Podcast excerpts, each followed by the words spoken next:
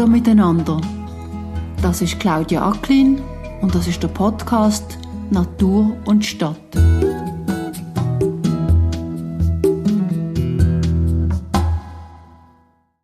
Ja, ja, das ist eine Wasserschlange. Das ist eigentlich eine Wasserschlange. Typisch, die ist ungiftig, oder? Das Merkmal ist ja hier der gelbe Fleck, oder da, da der Streifen. Und äh, das Muttertier kann bis einen Meter, einen Meter zwanzig werden. Und im Schnitt sind sie so 8 zwischen 80 in 80 cm, oder je nachdem, manchmal schon einen Meter. Aber wenn ein Tier, sie können recht alt werden, das Alter erlebt, oder, dann können sie also 1,20 Meter werden. Die Weibchen. Nicht schlecht. Ja, ja. Aber sie kommen manchmal raus, um ein bisschen Sonne tanken. Unbedingt, ja. Vor allem im Frühling. Ja.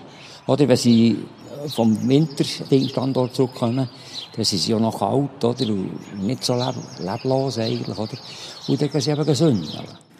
Es ist an diesem Morgen wunderbar sonnig, aber noch ein bisschen kühl für einen Maitag. Der Landschaftsgärtner Martin Müller hat gehofft, dass eine Ringelnatter beim Biotop am Sünnelen ist. Sie hat sich leider nicht gezeigt, aber es hat auch so einen Haufen gegeben zum Anschauen. Es braucht nur ein Stückchen Land und schon kann etwas ganz Spezielles entstehen. Im Muri, im Tannental, nicht weit weg von einer grossen Autobahnkreuzung und weiter unten von der Aare, hat der Natur- und Vogelschutzverein Muri Gümmligen Rüfenacht ein mustergültiges Naturschutzareal aufgebaut. Vor rund 30 Jahren hat dort der Martin Müller ein kleineres und ein grösseres Biotop eingerichtet und seither betreut. Er erzählt noch auch gerade persönlich, was es dort alles für Pflanzen, Tiere und Insekten gibt. Aber zum Ganze noch ein bisschen besser von Ihrem inneren Auge, liebe Zuhörerinnen und Zuhörer, auch zu lassen, noch eine Beschreibung von mir. Außer dem Biotop hat es nämlich noch einiges mehr für alle Arten von Wildtieren und Pflanzen, die dort gerne einziehen. Eine Trockenmauer, eine andere Mauer mit Steinplatten, es hat Laubhäufen mit Ästen drüber, Holzbiegen, einen hohlen Stamm, eine Mauer aus Wurzelstöcken, Vogelbädli und so weiter. Und es gibt aber auch Pflanzen, die man selten, wenn überhaupt, je sieht. Eine wilde Rebe zum Beispiel, die fast nur noch im Wallis zu finden ist, oder eine besonders schöne Kopfweide. Wir stehen mit einem Feldstecher am Rand von einem grösseren Teich und der Martin Müller erzählt, was es dort hat und was es alles braucht, wenn man selber ein Biotop einrichten will. Das Leben zu gross, jetzt müssen wir da ein bisschen ruhig sein vielleicht. Vielleicht sehen wir sogar die Ringelnatter an einem Ort. Schauen. Da hat es Wasserfrösche drauf, junge von letztem Jahr auf den Blättern. Da ist gerade einer, ein Wasserfrosch, ihr da unten. Habt ihr, ihn mal gesehen? Ich selber schauen. Oh, jetzt habe ich ihn. Zwischen den äh, Seerosen innen, frei, hockt er im Wasser. So ein bisschen aufrecht. Grün, schön grün, warte, ich denke, das ein bisschen ab. Habt ihr ihn gesehen? Ja, ich Genau. Das ist ja gerade am Gehen, oder? Genau, jetzt ist er abgetaucht, hat es gemerkt, oder? Das ist typisch, oder? Dann gehen sie dann runter, gehen, verschwinden, oder? Sie sind vielmals sie sind auf den Blättern. Und dann ist sie sich ruhig, oder? Wollen Sie kurz erzählen, was das für eine Lebensgemeinschaft ist? Du siehst jetzt einmal Seerosen, oder? Richtig. Das, Hau, äh, das leicht Rötschelige da, Ja. das sind Seerosen. Das ist äh, zum Teil ein Hybrid. Da haben wir eigentlich nicht drin wollen. Das ist irgendwie durch Umstände ist es da drin gekommen. Ja, die einheimische wollen, Fea Alba, oder? Dann das Zwergseerose, das ist eine einheimische, die klein, mit den kleinen Blättchen, wenn ihr schaut. Seht ihr, das sind die da. Die kleinen dort alle. Ja. Jetzt sind wir das Gegenlicht nicht, oder? Die blüht weiss, nur so gross, oder? Und das, das Gele mit den grossen Blättern, die sogar hellgrün sind, seht ihr, die noch ein bisschen untertaucht sind, das ist die sogenannte Teichrose. Die macht nicht eine schöne Rosenblüte, also wie eine Seerose ist, sondern so einen Knopf. Die ähm, mag mehr Wassertiefe verleiden, als die die echte Seerose. Da müssen wir, be- wir beides Ding, oder? Weil die, die kommt im Naturlebensraum nicht weit von hier vor. Dann sind natürlich auch Vögel. Ja, ja, ja, ja. Wir haben Gartengrasmucke, die drinnen. Und dann hat es hier die hohe Pflanze da. Das ist die Seebinse. Dann die kleineren, hier unter uns da, die so hellgrün sind da, das ist die wollige Säcke. Das ist eine Säcke, die wird eben nicht höher wieder etwa so, oder? Man sieht es gut. Und See da, also die ähm, Seebinsel, die kann bis 1,50 Meter hoch werden. Es ist interessant, was sie früher gemacht haben. In alten Büchern habe ich die diverse nachgelesen. Die haben die Stängel genommen im Herbst, haben die gebraucht für bei den kleinen Holzbooten innen Fütterungen zu machen, dass wenn es nicht gut kommt, wenn sie abtauchen oder so, dass sie auf, auf Wasser bleiben. Das ist leichter als Wasser. Es hat Luft drinnen, oder? Das ist innen ist ein Mark und das ist ganz luftig, durchlässig. Die sind federleicht, die ist leichter als das Wasser, darum dreht. Das ist der Grund. Wenn ich nur denke, wie vielseitig, wie intelligent die Leute dann schon waren und haben probiert, sind auf das ein Naturprodukt gekommen, oder? ohne Kunststoff und Zeug. Oder? Hat funktioniert. Also ich nehme jetzt an, dass das ein Biotop ist, das Sie mit Ihrem Verein so eigentlich aufgebaut haben. Das ist ein künstliches Biotop. Richtig, da ist eine Teichfolie drin, eine gute, die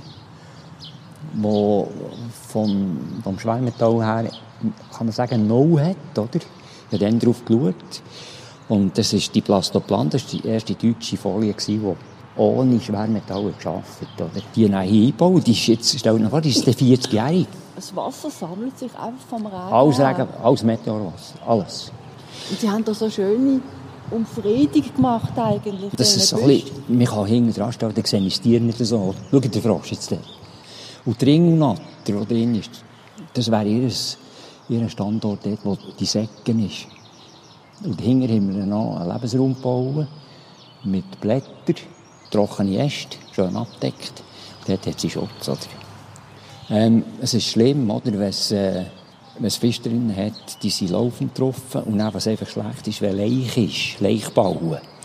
Nehmen wir jetzt an vom Grasfrost, dann macht er die grossen Ballen da, oder so gross. Setzt die ins Wasser, die schwimmen oder oben drauf, bis sie ausgehen, die Eier.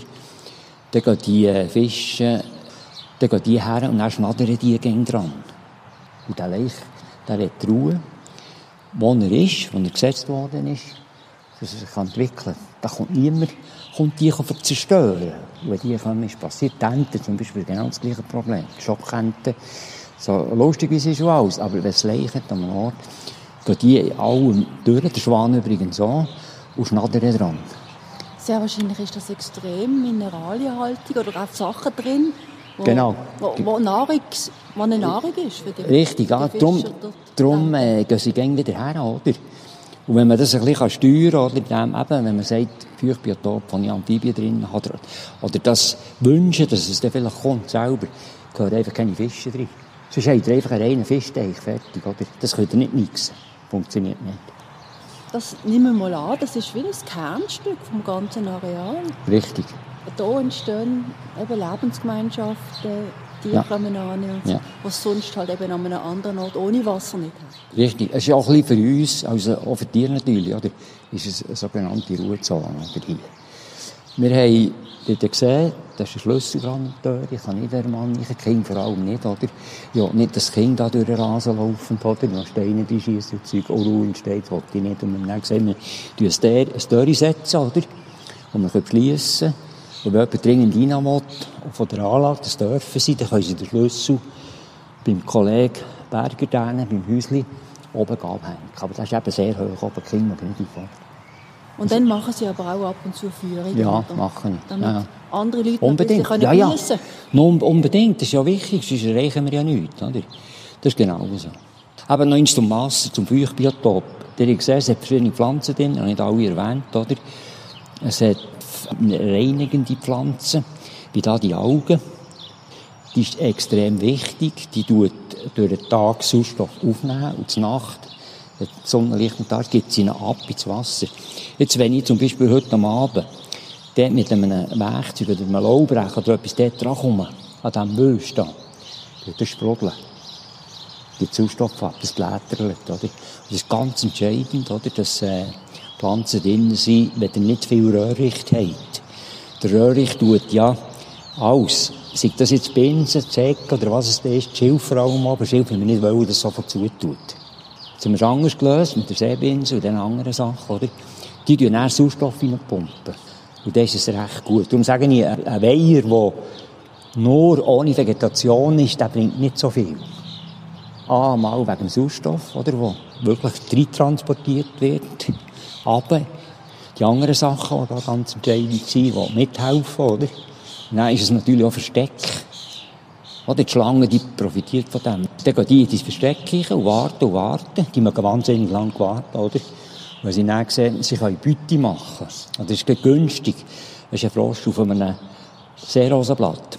Aber das längt aber noch nicht. Das ist noch zu wenig bequem für sie dann. Sie haben einfach gewartet. Und wenn sie sich verändert, vom Standort auf diesem Blatt, wenn sie vielleicht mehr gegen den Rand geht, dann ist sie noch mehr aufmerksam. Und wenn es so ist, dass sie sehr wahrscheinlich kann, ich sage so, jetzt, hopp, jetzt muss ich. Wenn es am Rand ist, dann verwünscht sie vielleicht und vielleicht nicht. Das ist also so, dass nicht jedes Mal Erfolg ist. Habe das ein bisschen beobachtet. Vielleicht jedes sechste, siebte Mal. Und die Frösche werden natürlich etwas aufmerksam. Wenn da laufend jemand ist, der da, die merken das. Die gehen manchmal auf Blätter, die sich neu positionieren, oder? Wenn sie merken, ja, das ist schon zugeschaut, schon x-mal. Wenn ich dann sehe, sie kommt von einem Ort suchen, oder? Sie hat Hunger, sie braucht etwas, oder? Und dann, wenn die das wissen mal, dann tun sie sich ganz anders positionieren. Gar nicht auf dem Blatt, weil wenn sie Trab gehen, ist die Gefahr gross, sie ist dann schnell, oder? Und die hält es auf. Oder? Und Natur hat das schon lange entdeckt, wie das läuft. Oder? Das müssen wir ihnen nicht sagen, oder? wie sie sich jetzt verhalten. Wichtig ist einfach eine gute Deckung. Das ist das A und das O. Das gilt für die Vögel, das gilt für einen Feuchtbiotop, das gilt für alles. Wenn jetzt das passieren würde, dass das sozusagen die Balance kippt, sagen wir mal, es hat plötzlich mehr Schlangen und dann werden alle Frösche gefressen oder es hat viele Frösche und die machen irgendetwas anderes. Kann das passieren, dass es kippt und dann nachher das ganz feine Gleichgewicht, das jetzt hier ja. durcheinander kommt? Genau, das kann passieren, ist auch einmal passiert. Und dann habe ich speziell nachgenommen und habe dann geschaut, zu jeder Tageszeit bin ich dann schauen, oder? Bei Dämmerung auch noch, oder? Und dann habe ich wieder festgestellt, dass wirklich hier, da wo wir jetzt gerade stehen, das ist ganz interessant, dass hier ein Standort war, wo sie Hunger ist. Sie hat sich dort stillgehalten und äh, hat dann auch wieder gepasst. Und darum ist das A und das O ist eine gute Deckung. Das ist das A und das O. Ohne das geht es nicht. Weiher, die, Bernd hat gesagt, Viertel Blut stehen an Ort, ohne Vegetation, an den Zonen an, die sind nicht lebendig. Vielleicht, wenn sie ein bisschen Ding haben, Vegetation, die ein bisschen höher wird, wie jetzt da die Binsen angenommen, haben sie die Libellen dran, aber dann ist es fertig, oder? Wassertiere wirklich, auch die Milch das. Die wollen, wenn sie die Eiablage machen, die die Eier kleben an Blättchen von Vegetation. Wenn das Wetter noch ein bisschen warm wird jetzt, die Sonne noch ein bisschen kommt, dann kommen sie führen. Ja, drinnen Teichfrosch, wenig Exemplare. Dann der Fadenmauch immer drin. Und bei der Milch haben wir noch den Bergmauch, der häufigste. Mit dem orangen Bauch. Der ist schon drin. Und, und Kotten, Unken? Unken gehört nicht unbedingt daher. Weil wir nichts selber her Das ist alles spontan gekommen. Das war mir wichtig in seiner Zeit, vor 40 Jahren. Und äh, die Unken gehört eher an die Aaren runter, in die Gewässer am Rand von Aaren. Und hat, die hat gerne, dunkel gerne so schlammig, käsig, der Grund. Die geht nicht tief, die geht nur so tief, das ist am meisten. Schnell erwärmt Wasser, das schätzt sie, oder? Und das ist die Idee. Es gibt zwei Unken, Gelbuchunken und Traubuchunken. Traubuchunken ist eigentlich ein Osteuropäer, Begrenzungsgebiet Wien, kann man sagen, so, durch das Band Wien, oder? Und hier oben haben wir sie nicht. Im Allgäu, in, in Deutschland, ist die nur ein Punkt. Hier ist die nicht. Dafür haben wir Gelbbuchunken, die hat einen gelben Bauch. Ja, und die, die haben sogar in den Wäldern, oder? In, in Oberaargau tun sie wirklich schützen. Ja, genau, genau. Aber je nachdem, es ist einfach wieder die Bedingung, dass sie einen Wasserstandort haben. Dort muss nicht gross sein. So schlammig, so käsig, lehmig sie am liebsten. Und wir sagen, das ist ein Dreckglunken. Käse, Käseglauben zum Beispiel ist optimal. künstliche Biotop, oder? Und darum schaut man, schauen, dass man jetzt vermehrt, oder Aare, das ist gleich, welcher Fluss eigentlich, vermehrt schaut, dass man so Standorte noch machen kann, künstlich, oder? Mit einem Bagger ausheben oder so. Mit ab drei macht da unten, mit der Karch zusammen und die, das ist voll Erfolg.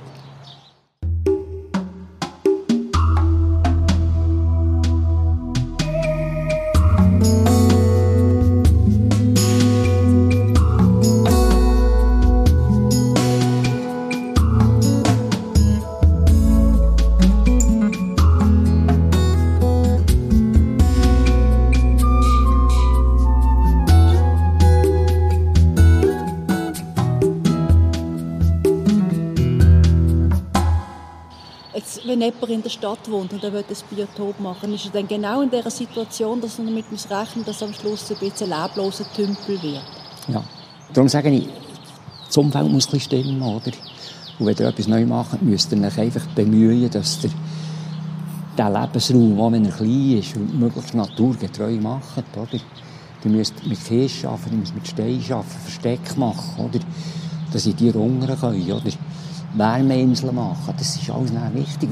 Und wenn der, wenn der Interessierte nicht viel Boden kann zur Verfügung stellen kann, ist es eigentlich schade. Aber ohne einen kleinen, munzigen Teich, darum tun wir es hier darstellen, gesessen haben wir kann funktionieren. Oder? Also Sie haben es vorhin gesagt, zum Beispiel Sonne muss es haben. Ja. Aber da ist ja vielleicht eine Möglichkeit, dass der Nachbar einen Standort hat, den er zur Verfügung stellen kann oder so. Da muss man ein bisschen schauen. Oder? Man kann mit diesen Kleinstrukturen kann man dann den Nachbarn auch motivieren und überzeugen. Vielleicht sagt der dann, ja gut, ich hätte da so Säckchen, wo ich mitmachen kann. So Säckchen ist wertvoll. Oder? Wenn ich denke, wenn es, Blumen hat, die blühen. Schmetterlinge sind auf einmal im Garten, die Hummeln sind da, alle die Insekten sind da. Dann können sie dort eine Zwischenlandung machen, können eine Nahrung zu sich nehmen und dann gehen die wieder weiter. Das ist wie ein Trittsteinverfahren. Oder? Ein Bürger ohne viel Erfahrung da braucht dann schon eine Unterstützung von einem Fachmann. Genau, das, das wäre schon gut. Und dort müssen wir einfach die Leute abrufen, die wirklich schon seit Jahren dran sind, mit dem, eben, das sind Naturgärtner vor allem, oder? die Erfahrung haben und gute Tipps können abgeben können. Und vielleicht sogar mitschaffen am Anfang, oder? Wäre gut. Dann sehen die Leute so ein bisschen, was braucht es eigentlich? Dann schätzen sie das näher an. Das ist zum Teil Aufwand.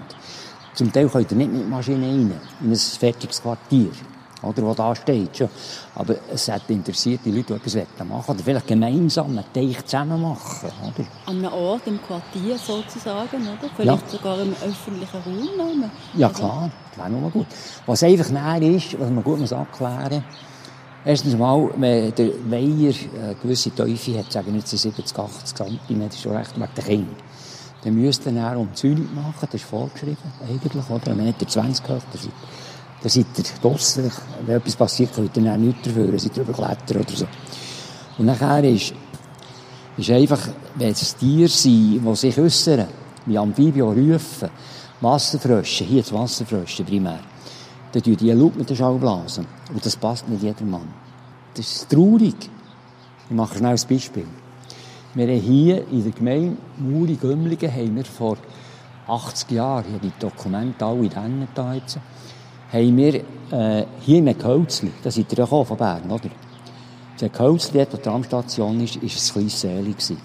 Etwa zehnmal so gross wie das. Und das Seeli habe ich noch als Stift erlebt, ich habe Gewerbeschule, bin Gewerbeschule zu Bern und dann bin ich mit dem Velo durch. Hey, am Abend wieder habe ich rausgeschaut, weil ich gewusst habe, dass die Ringelnatter drin. Das hat mich fasziniert.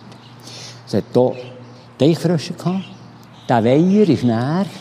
Ich bin in die Ostschweiz rausgekommen, meine Wanderjahre gemacht, im Schloss Mammern. Ich bin zurückgekommen, als ich gewusst habe, es wird jetzt bauen drin. Ich habe das gewusst.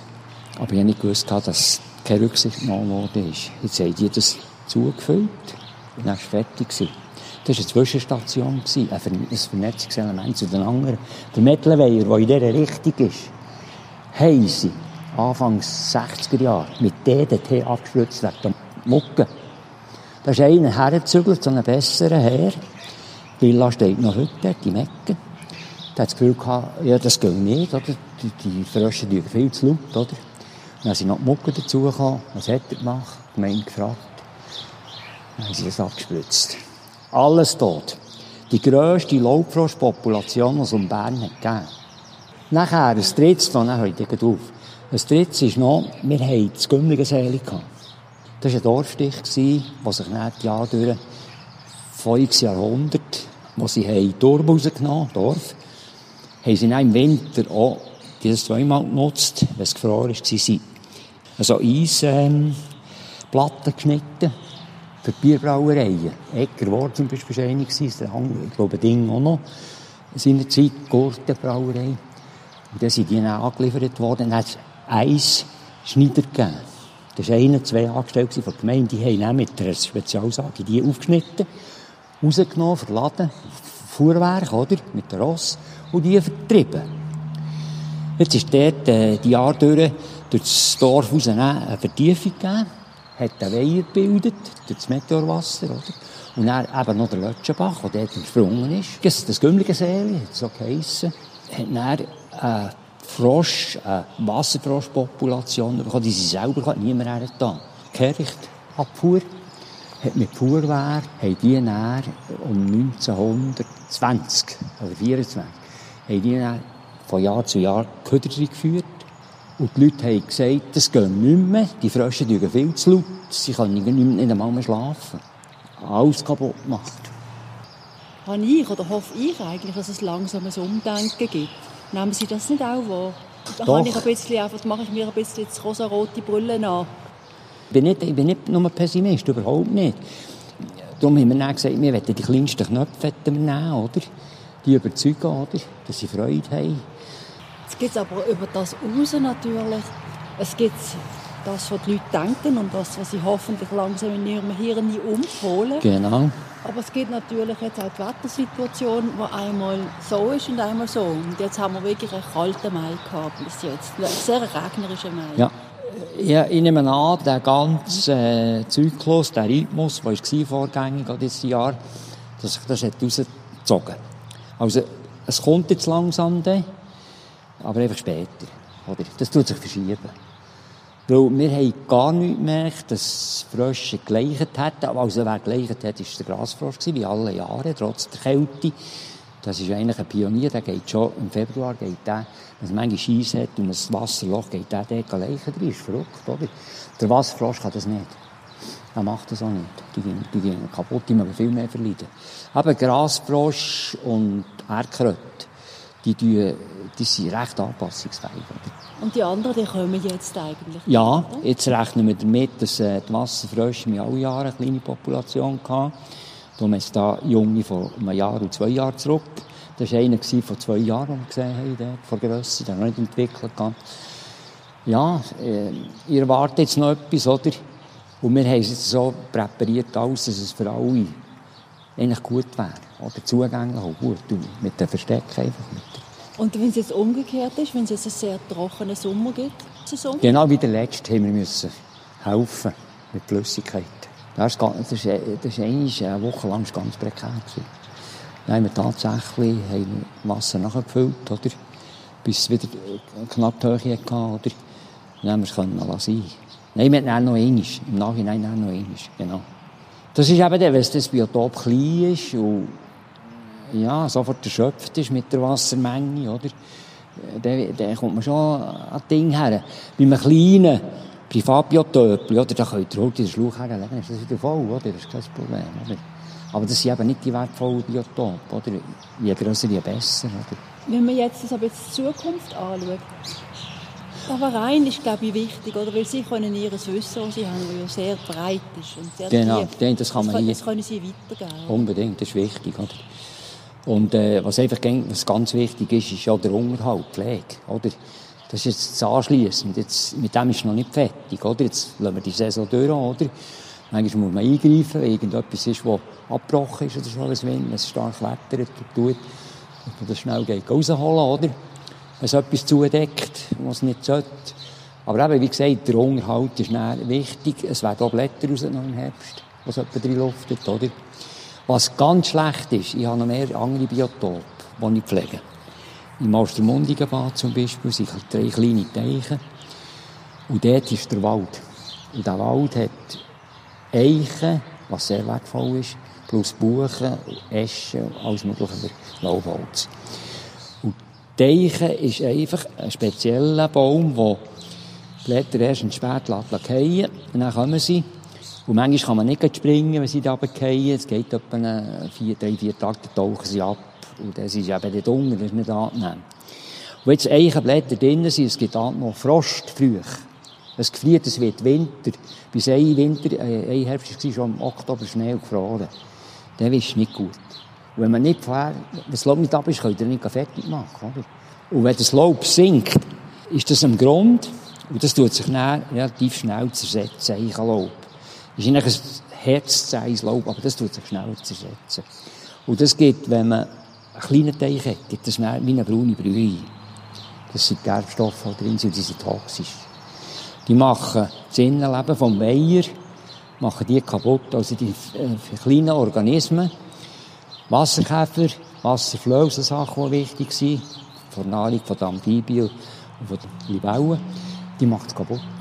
Und dann kommt, eben, dann gefriert es länger, es gibt einen Deckel drauf, und dann kommt man nicht mehr her an die Basis, oder, wo der Deckel drauf ist. Und dann müsst ihr, müsst ihr einfach abwarten, dann könnt ihr mit Angst machen, das ist eben schlecht. Das ist zweimal passiert. Sie, Sie erklären mir jetzt eigentlich gerade, wenn man bewusst Arten will fördern, dann muss man eigentlich dagegen haben. Unbedingt, ja. Unbedingt. Es ist ganz entscheidend, ich glaube, ich habe am Anfang gesagt, wie gross ist der Lebensraum. Wenn er klein ist, ist erst recht wichtig, dass man darauf schaut, oder? dass nicht eben Thema Laub, oder?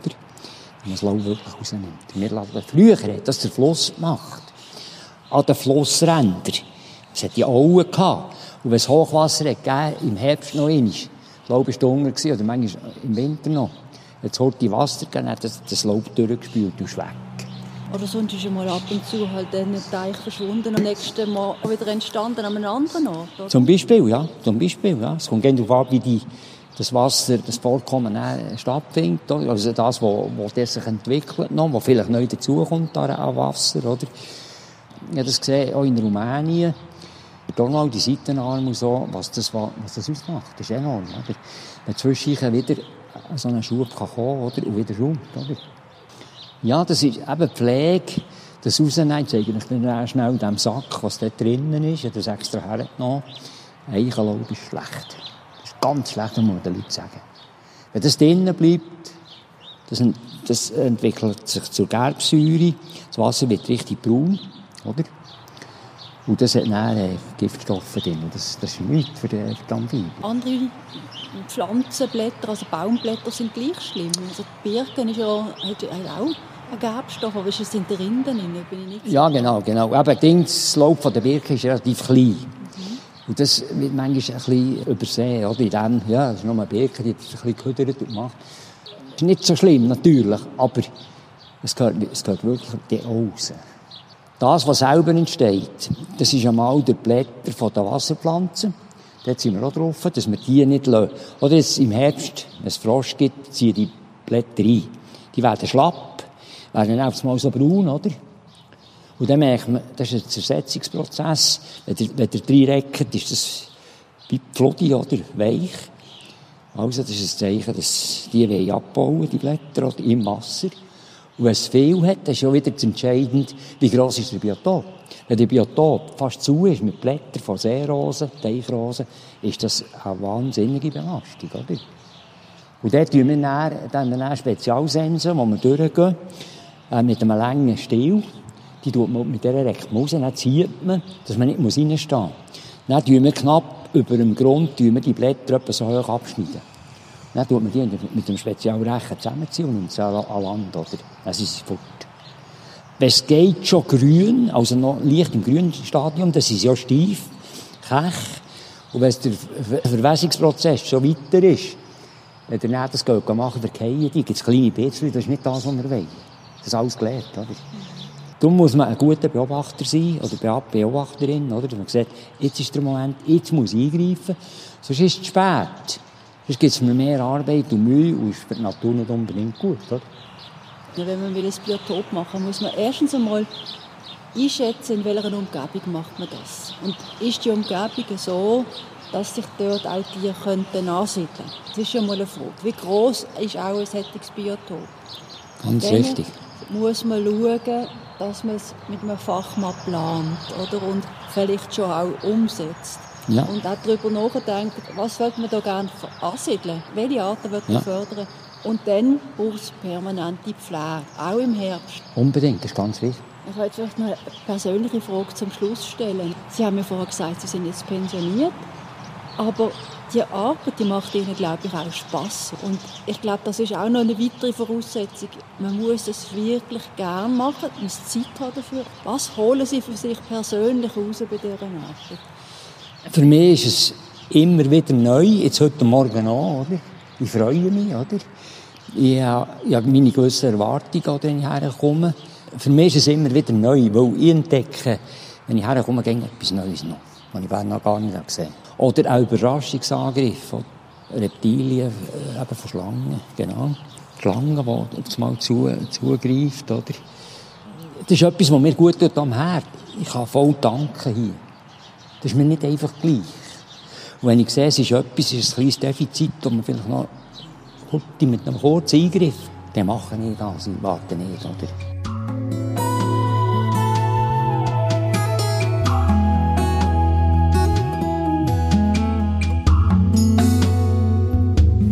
Das war wieder ein Erfolg von der Natur und Stadt und ich hoffe, dass sie Ihnen gefallen hat. Ich danke Martin Müller recht herzlich für seine Zeit. Dass das alles möglich ist, hat aber auch mit dem Natur- und Vogelschutzverein Muri Gümlige Rüfenacht zu tun.